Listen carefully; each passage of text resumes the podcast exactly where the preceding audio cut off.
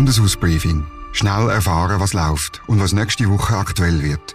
Ein Newsletter von Dominik Feusi für den Nebelspalter. Jeden Freitag im Postfach und als Podcast. Willkommen zum Bundeshausbriefing Nummer 38 vom 12. Januar 2024. Darum geht es nächste Woche in Bern. Schon wieder um die EU-Politik, das mal bei den Ständeräten.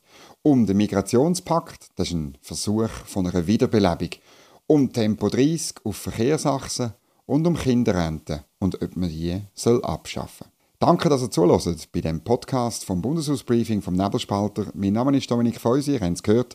Ihr dürft äh, Feedback geben auf dominik.feusi.nebelspalter.ch und denkt daran, es muss sich niemand entschuldigen, wenn er nicht links ist.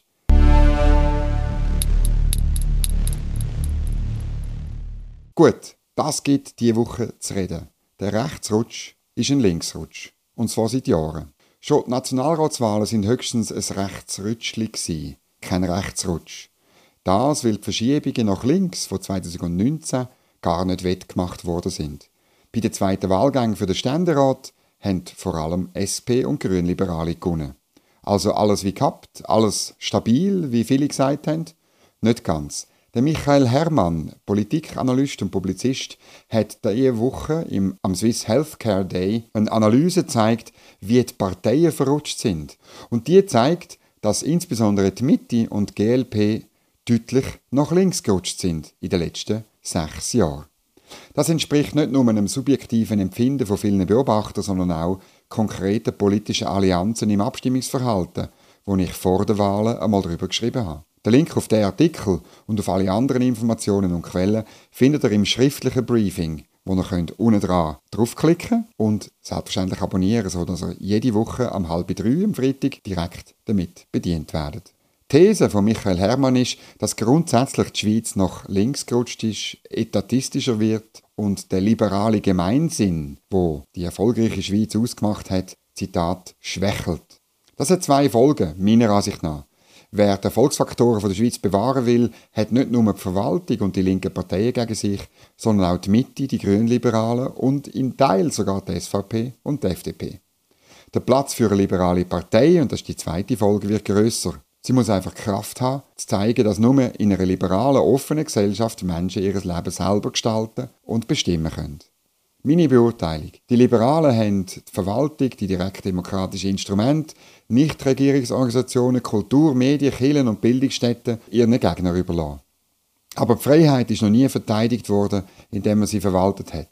Wir müssen wieder lernen, für ihre Meinung einzustehen. Das hat Petra Gössi diese Woche bei mir im Feusi Federal gesagt.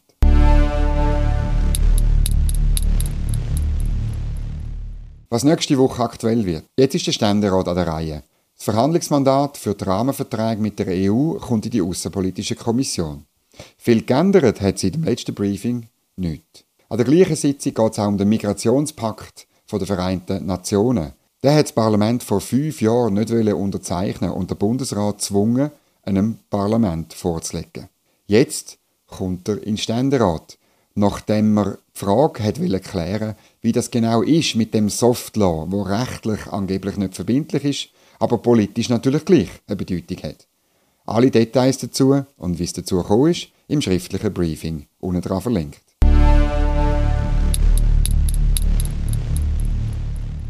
Und dann geht es um Tempo 30 auf Verkehrsachsen. Das Bundesgericht hat 2010 eine Beschwerde vom Touring Club der Schweiz, dem TCS, gegen Tempo 30 in Münzigen abgelehnt. Und zwar mit dem Argument, man könne auch auf Durchgangsstraßen, in diesem Fall auf der Hauptstraße Bern-Thun, Tempo 30 einführen. Man müsse einfach den Fußgänger den Vortritt wegnehmen, dann werde der Verkehrsfluss nicht behindert. 2022 hat man so eine Tempo-30-Zone tatsächlich eingeführt. Das Resultat ist aber genau das Gegenteil, weil die Fußgänger nicht wissen, dass ihnen das Bundesgericht den Vortritt weggenommen hat.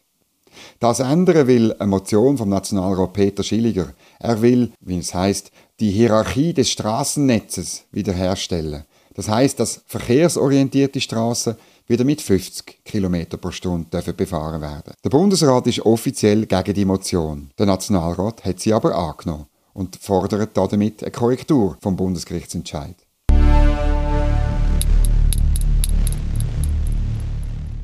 Auf welche Politiker ich nächste Woche achte?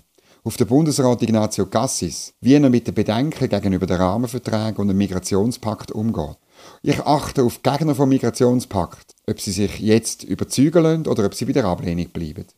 Mich nimmt Wunder, wie sich der Bundesrat Albert Rösti schlägt, wenn es darum geht, die Tempo-30-Zonen und wo sie eingesetzt werden, genauer zu regeln.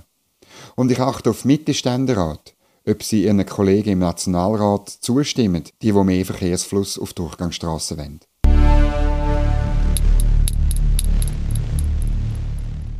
Was sonst noch läuft? Die Ständerätliche Verkehrskommission redet noch über den Bericht über die Verkehrsverlagerung beim alpenquerenden Güterverkehr.